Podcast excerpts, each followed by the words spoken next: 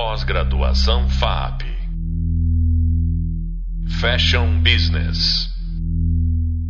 Olá, eu sou Regina Ferreira, professora nessa pós-graduação, e hoje receberemos novamente a professora Marcela Pacheco, advogada e especialista em propriedade intelectual. E hoje nós vamos tratar de um tema bastante espinhoso para a indústria da moda, que é a cópia. Olá, Marcela, seja bem-vinda de volta aqui no nosso podcast sobre direito da moda. E hoje aqui quero que você contribua com tratando sobre esse tema bastante complicado para a indústria da moda e também bastante comum, que é a cópia. Marcela, seja bem-vinda ao nosso podcast. Uma honra te receber novamente aqui.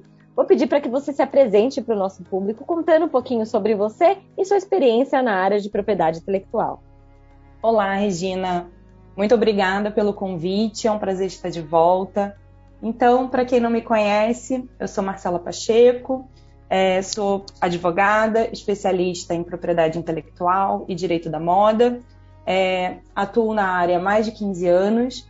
É, tenho muito interesse, enfim, em direito da moda, é, justamente por conta da minha atuação dentro de propriedade intelectual.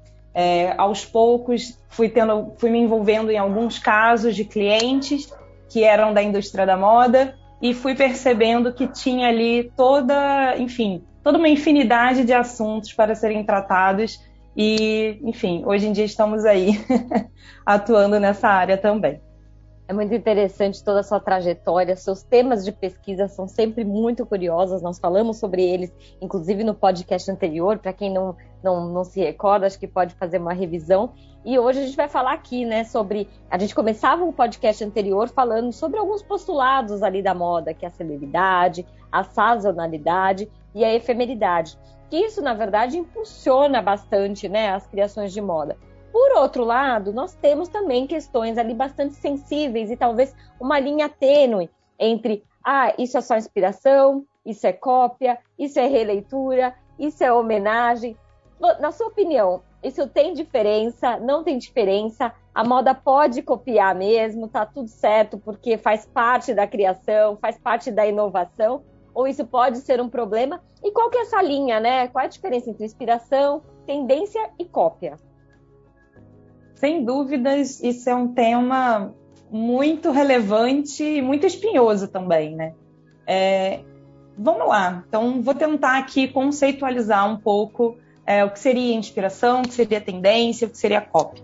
É, inspiração é realmente você ter como referência, né? É você se inspirar, é você olhar uma criação e você criar algo em cima a partir, não, em, não necessariamente em cima, mas a partir é, de um outro elemento. Né? E a inspiração, ela não precisa ser é, com base numa criação. Você pode se inspirar é, com a arquitetura da cidade, você pode se inspirar com a natureza, você pode se, se inspirar com elementos da mitologia, até mesmo elementos religiosos, mantendo ali, obviamente, o respeito é, para aquelas culturas que né, têm aquela religião mas inspiração, na verdade, é você utilizar certos elementos como referência. É uma boa, até uma dica, né, para quem quer se inspirar e não copiar, é utilizar, é, é ler aquele livro Roube como um artista. Né? Então, ele traz ali alguns mecanismos que você pode é, se inspirar para criar, sem necessidade de copiar. É, a tendência é, na verdade, é o que se usa e que se consome em determinado momento. Né? Então, a gente tem aí, é, enfim, diversas tendências. Por exemplo, hoje em dia a gente tem visto a, a volta é, da calça cintura baixa. Né? É uma tendência, é, mas cada calça é de um jeito. Né? Então, assim, não é porque uma pessoa criou a calça de cintura baixa é, que as demais estão proibidas de utilizar ou que todas as calças vão ser iguais umas às outras. Não, aquilo ali é uma tendência e você cria também em cima é, do que está sendo utilizado naquele momento.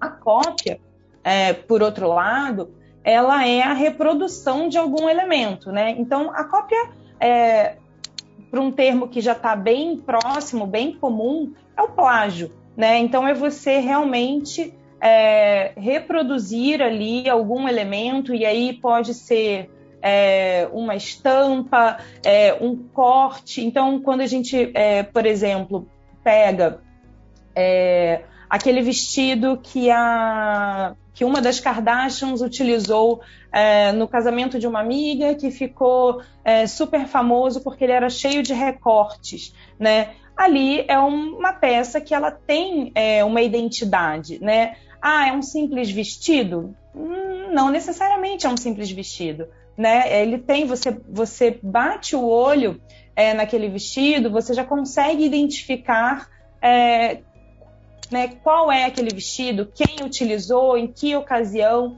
né? Ele tem uma identidade. Então você não pode simplesmente pegar uma outra, uma outra marca, pegar e, e reproduzir é, igual o, a, o mesmo vestido. Né? Então, você pode, obviamente, utilizar é, elementos da tendência. Então, ah, recortes são tendência? Ok. Então, você vai trabalhar dentro da sua peça, de uma outra forma, essa tendência de recorte. Mas não necessariamente é, copiar é, integralmente aquele vestido como foi criação de uma outra pessoa.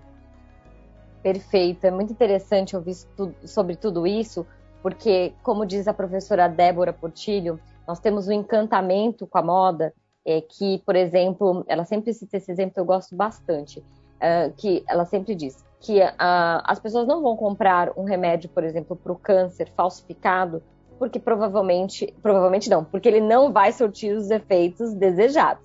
Da mesma forma que as pessoas não vão comprar uma bebida, um uísque falsificado, porque sabe que no dia seguinte vai dar uma dor de cabeça. Por outro lado, na moda, nós temos esse facinho e essa compra, às vezes, deliberada, né? É, por um produto que é falsificado, né? E aí eu queria saber, na sua visão, se tem diferença né, entre esse produto que pode ser considerado é, o pirateado, que talvez seja aquele mais, né, é um produto mais desqualificado, e de um produto que às vezes é vendido como premium. Tem essas diferenças? Você consegue enxergar essas diferenças ou é tudo cópia? é tudo cópia. é, na verdade, esses termos né, de réplica, linha A, linha AAA, é, coro italiano, é, enfim, tudo isso ele é feito, tudo, to, todos essas, esses termos eles são criados justamente para enganar ali o consumidor é, que vai achar que está consumindo um item mais próximo ao original é tudo balela.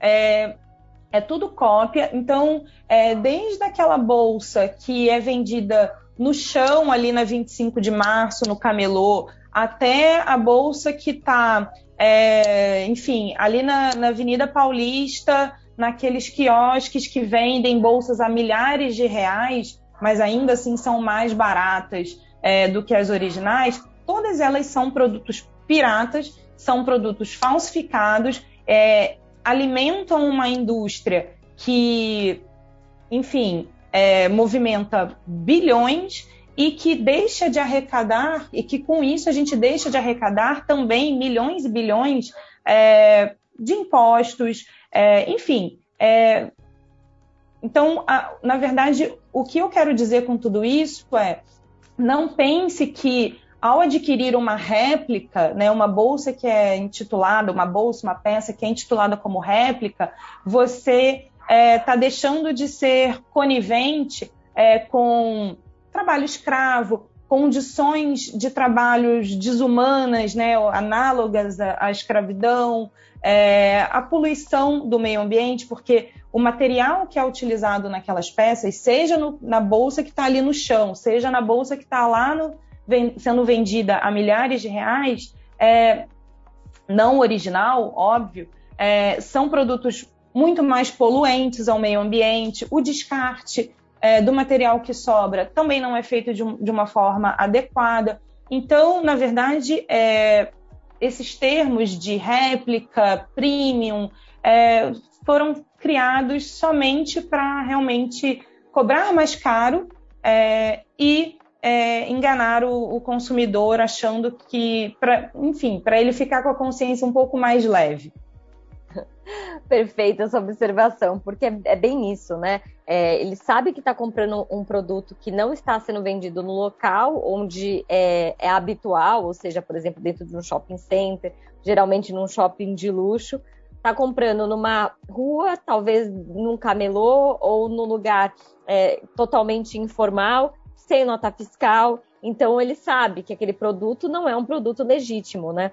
E muito importante isso tudo que você pontuou sobre as consequências, né? Porque quando a gente está falando de um produto falsificado, a gente não está falando só de um dano, vamos dizer assim, privado para a marca, mas a gente também está falando de um dano social, de um dano ambiental. Afinal de contas, né, esses produtos não passaram por nenhum critério é, de avaliação, não foram, foram fabricados com é, qualquer tipo de regulamentação sobre os produtos tóxicos e químicos utilizados naquela fabricação, e tudo aquilo sendo despejado no meio ambiente, né? E se a gente for pensar ainda mais, é, quando a gente pensa na escala final, ou seja, é, os, os, produtos falsificados, geralmente as marcas têm a intenção de que eles não sejam é, distribuídos e vendidos. Então existe até um movimento muito forte, né, de busca e apreensão para a retirada dessas mercadorias do mercado.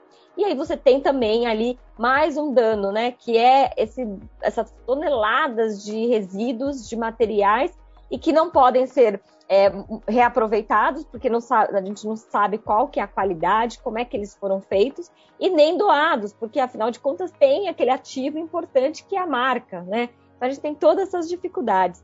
E aí, Marcela, fazendo um pouco desse contexto, queria saber de você, né? Quais, quais são as consequências da cópia, né? O que, que, que isso pode gerar aí de consequência jurídica? Então, é, a cópia, na verdade, ela é crime, né? Então, se a gente for falar aí de, um, de uma questão legal, jurídica, bem simples, ela é crime. Então, é, a, o plágio, né, a cópia de um, de um direito autoral, está é, tá lá previsto no nosso Código Penal, no artigo 184, para quem tiver curiosidade de dar uma olhada. É, já está lá previsto. E quando a gente fala de ativos de propriedade industrial, né, que seriam as marcas, patentes, é, desenho industrial, são crimes que também estão previstos na Lei de Propriedade Industrial, né, que é a famosa LPI, nos artigos é, 183 até o 194. É, então, para quem tiver curiosidade, é, pode dar uma olhada. E há também a questão da cópia como um crime de concorrência desleal. Né? Então, você está utilizando é, de um bem que não é seu para conseguir uma vantagem indevida. Né? Então, também acaba sendo um crime de concorrência desleal. Isso sem contar, obviamente, aos danos materiais. Né? Então, assim, na esfera civil, a gente pode falar também da questão dos danos materiais, é, que, enfim, a, a empresa está deixando ali né, de, de arrecadar um valor por conta né, da venda de produtos que são plagiados, pirateados, e também até a questão de danos morais. Né? Quando a gente fala de, de violação a direitos autorais, a gente não pode esquecer que ali, que atrás de um direito autoral tem um autor. Né? Então, é, você utilizar uma estampa, é, enfim, uma frase, uma música, né? Então a gente tem também isso muito é, utilizado de forma costumeira na, na, indústria da moda, né? De você pegar é, frases que são icônicas, é, trechos de música para colocar ali estampa de camiseta e tudo mais. É, você também pode ser acionado é, por danos morais, porque o autor talvez não, não se associe com os valores da sua marca, né? Então, é, enfim, a gente tem aí uma grande polarização hoje em dia né, no nosso país, a gente não pode esquecer isso também, né? Então, você pega é, uma obra de um, um autor que tem um viés e passa a ser utilizado por uma marca que tem um outro viés. Né? Ele pode não concordar com, aquele, com o uso da, da obra dele, né? Então, é, também tem essa, essa consequência da possibilidade do autor buscar aí uma indenização por danos morais pelo esse uso indevido é, da, da, da obra dele. Perfeito, muito bom tudo isso. Pensar né, de uma forma global, né? Porque muitas vezes a gente tem um recorte só, a gente imagina que tem um direito intelectual, mas a gente não sabe muito bem qual que é né, esse direito intelectual. E me tira uma dúvida aqui. É, acontece muito na moda, né? Principalmente quando a gente está falando de estampa, uh, de às vezes recorrer a veículos como Pinterest, como Google, né? E bancos de imagem. E aí eu utilizo aquela, aquela imagem para fazer um produto até novo, alguma coisa diferente, mas eu estou baseada naquela imagem, né? E aí eu queria te perguntar, você acha que faz diferença, né? Tem diferença para, em termos de propriedade intelectual, eu copiar só uma parte, né? Ou eu copiar a integralidade? Tudo é infração, como você estava mencionando, ou não? Eu posso copiar uma parte, né? E aí, é, só lembrando que tem uma, uma falácia, né, que tem no mundo da moda de que, ah, se eu alterar um pouquinho e chegar a 70%, isso não seria cópia, né? É, fala pra gente, isso é verdade ou não é verdade? Não, isso não é verdade. É, a lei é, de direito autoral, ela fala em pequenos trechos. Né? Então, utilização de pequenos trechos da obra não se caracteriza violação né? ou uso indevido daquela obra. Só que a lei ela não determina uma percentagem. Então, é, não tem ali um, um, quantitativo, né, de ah, são, seriam 10%, é, 30%. Então, assim, na indústria da moda se fala em 30%, né? Então, se eu, se eu criar 70%, eu posso usar 30% do que foi criado. É, na indústria fonográfica se fala muito em 10 segundos, né? Ah, é um pequeno trecho de 10 segundos. Tá bom, mas que 30%? né? É, que 10 segundos. Se eu, então assim, se eu estou falando é, de uma música, é, aqueles 10 segundos podem ser um refrão, que da mesma forma é, não pode ser utilizado na estampa de uma camiseta. Né? Então eu não posso pegar o refrão, que é a parte mais é, enfim, reproduzida, né? Porque ela normalmente o refrão é repetido de várias, de várias vezes na obra, e colocar na estampa da minha camiseta. É, de, da mesma forma, eu não posso pegar é, que seja 10% de uma estampa que ficou ali muito conhecida, né? Pegar um elemento de uma estampa que você bate o olho, é, digamos, ah, o xadrez da Burberry. Eu consigo quantificar, né? O que é 30% daquele xadrez, né? E, e, e agregar a, a, a minha peça. Então, assim, é, isso é muito. Isso é uma falácia, realmente, essa questão de percentual.